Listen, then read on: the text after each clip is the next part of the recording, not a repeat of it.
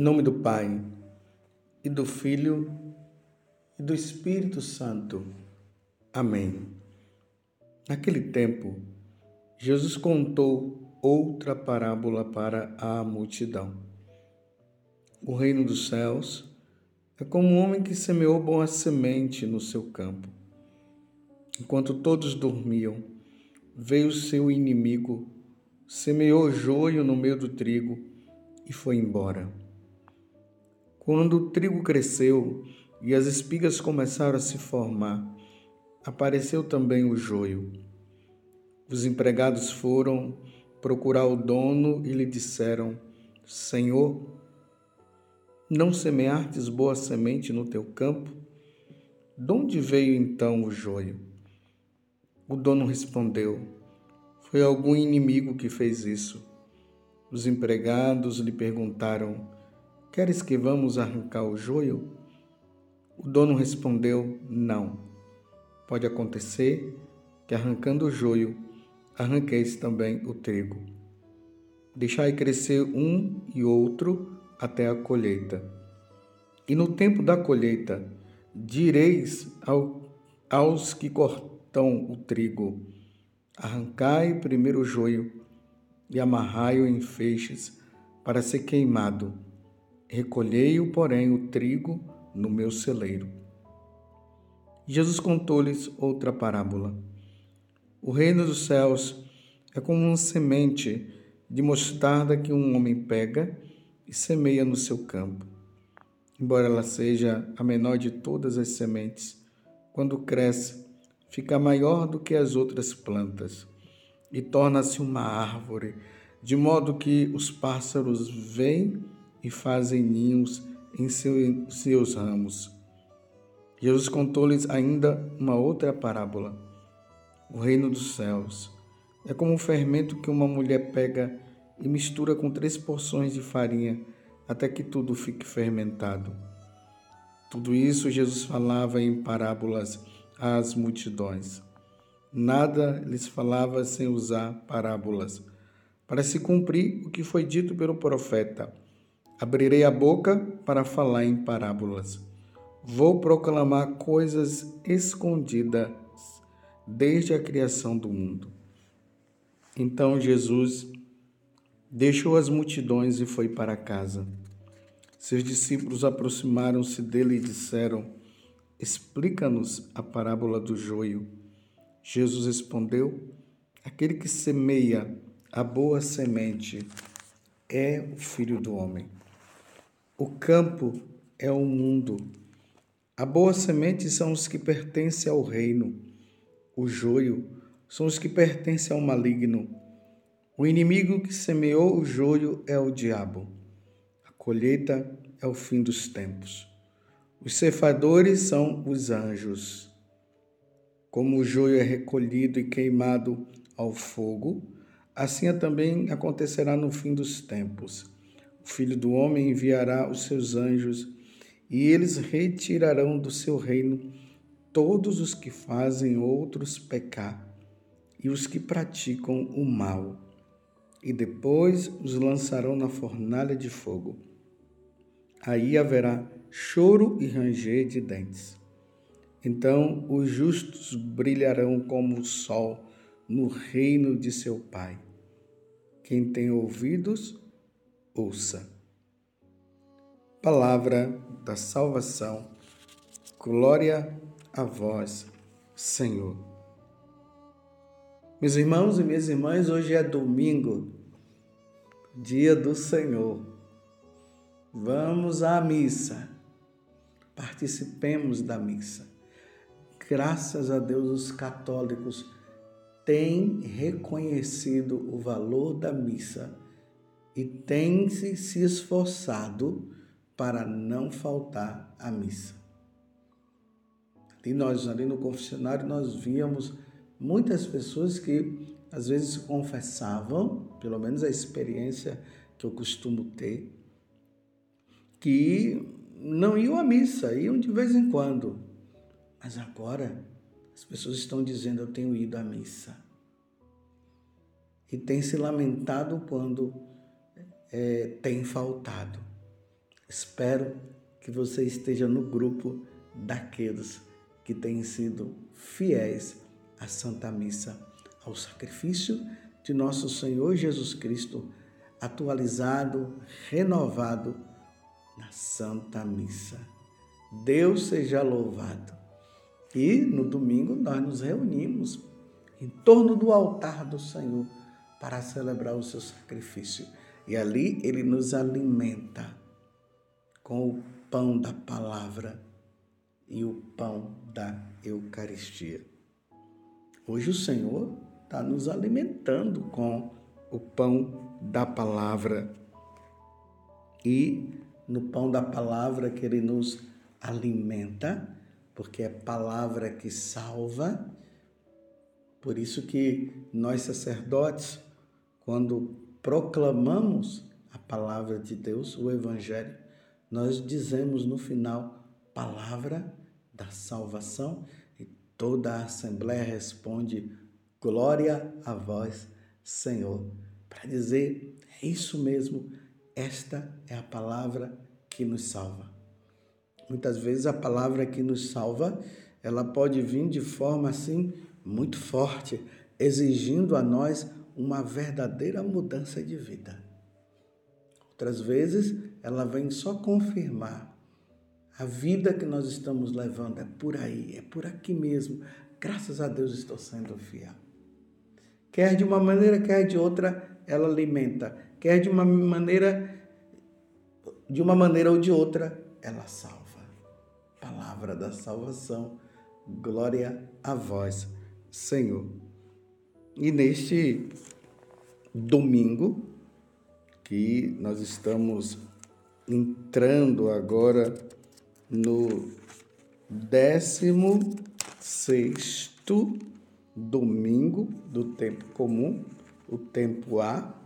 Nós temos o Evangelho de São Mateus e o Evangelho de São Mateus hoje está falando sobre essa sequência de parábolas que nós acabamos de ouvir. Graças a Deus, é, são palavras profundas e elas são necessárias para a nossa vida. Depois vocês pegam também e medite. Mateus capítulo 13, do versículo 24 até o 33. Como é uma sequência de parábola, aqui fala da parábola do joio e do trigo, também da mostarda, da semente de mostarda, Fala também do, do fermento que uma mulher pega e mistura com três porções de farinha. E vou deixar você meditar todas elas, mas eu quero ficar apenas com a semente, com a parábola do trigo e do joio, que eu vejo que é de suma importância. Todas são importantes, mas essa também é muito importante. Nós acabamos de ouvir tanto a parábola como a explicação da parábola que os apóstolos pediram. Em resumo, a parábola quer dizer o seguinte: está ali o joio e o trigo o trigo e o joio. São semeados. Um quem semeia é Deus, o outro quem semeia é o diabo. E as duas sementes, quando elas brotam, quando elas crescem, elas são semelhantes. Elas não são iguais, elas são semelhantes. Quem não conhece o joio e o trigo, alguém pode enganar e dizer assim: olha, aquele dali é um trigo, mas na verdade é o joio. Ou talvez pode dizer assim: aquele dali é o joio, na verdade é o trigo. A pessoa não conhece, porque são semelhantes. Por isso que um é bom e o outro é mau. Um foi semeado por Deus, outro foi semeado pelo diabo. O diabo é mau. O diabo não é bom. O diabo veio para roubar, destruir e matar. Jesus veio para nos dar vida e vida em abundância. Então, tá ali. Os dois estão juntos. A pergunta é: vamos arrancar o joio, porque já que o joio não presta, vamos arrancar? Jesus disse: não, não vamos. Vamos deixar os dois crescerem. Olha, meus irmãos, que isso é, é misericórdia de Deus. Deus poderia tirar os maus, mas Ele está dando chance para que os maus se transformem em trigo. Ou seja, Ele está permitindo que os maus cristãos se tornem bons cristãos. E hoje na igreja é preciso perceber isso. É algo que sempre existiu na igreja, mas está ficando com mais evidência. Existem os bons católicos e existem os maus católicos. Há um problema aqui. O que pode acontecer é que os maus católicos poderiam levar os, os bons católicos a serem maus. Ou o contrário, os bons católicos levarem os maus católicos a serem bons. Deus está dando a chance para que os maus católicos se tornem bons e se salvem. Vocês viram que no final aqui, quando Jesus explica a parábola, ele deixa bem claro o seguinte. Lá no versículo 40, ali está praticamente o resumo de tudo, a explicação que dá o entendimento maior para nós sabermos quem são os maus e quem são os bons. Como o joio é recolhido, queimado ao fogo, assim também acontecerá no fim dos tempos. O Filho do Homem enviará os seus anjos e eles retirarão do seu reino todos os que fazem outros pecar e os que praticam o mal. Então, o joio é todos aqueles que levam o outro a pecar e praticam o mal. Esse é o joio. Compreendeu? E se nós olharmos hoje a realidade da igreja e a realidade do mundo, nós vemos tantas pessoas levando o outro a pecar. Meu Deus do céu, quando eu penso e vejo na igreja líderes religiosos levando os outros a pecar e dizendo que os tempos mudaram, que Deus já não é mais assim, não pensa mais assim, e que é possível fazer esse ou aquele tipo de pecado. É possível viver no adultério, o importante é ser feliz. É possível fazer corrupção. E levam, são corruptos e levam os outros à corrupção. Essa história dessa mudança de sexo existente dentro do mundo e que está entrando na igreja estão querendo dizer que isso é possível. O homem mudar o sexo, a mulher mudar o sexo. Que é possível viver os dois juntos. Meus irmãos, não é possível. Esses são os maus católicos. E quem incentiva isso são aqueles que estão levando o outro a pecar. Estou dando essa parada para você pensar. Quem diz, os que dizem que é possível os homens viverem sem um sacramento, sem os sacramentos de um modo geral, estão levando os outros a pecar.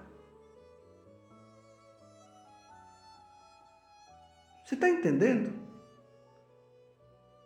As pessoas que com livros, é, pela internet, usando os Facebooks da vida, usando os Instagrams, o YouTube, o Google, incentivando as pessoas a pecar, a abandonar Deus, a não querer saber de Deus. Esse crescimento que está havendo né, do, do satanismo, das, fal, das falsas religiões. Eu estou falando para os católicos, para que os católicos tomem consciência. Quando nós vemos os católicos dizendo que é normal, cada um pode viver na sua própria religião, isso aí vai contra o que o Senhor ensinou, ide por todo mundo e pregar o Evangelho. Então, dizer que todas as religiões salvam, que todo mundo pode viver na sua religião e, e não tem problema porque depois todo mundo vai se salvar, isso é mentira e isso leva as pessoas ao pecado.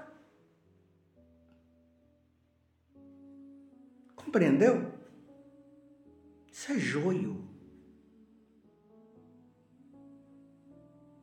A liturgia mal celebrada, invenções dentro da liturgia, missas que são celebradas na praia, dentro do mar, misturas dentro da missa, um secretismo religioso dentro da missa. Você vê o sacerdote lá e você não sabe se ele é um padre ou se ele é, é um, um líder religioso de uma outra religião.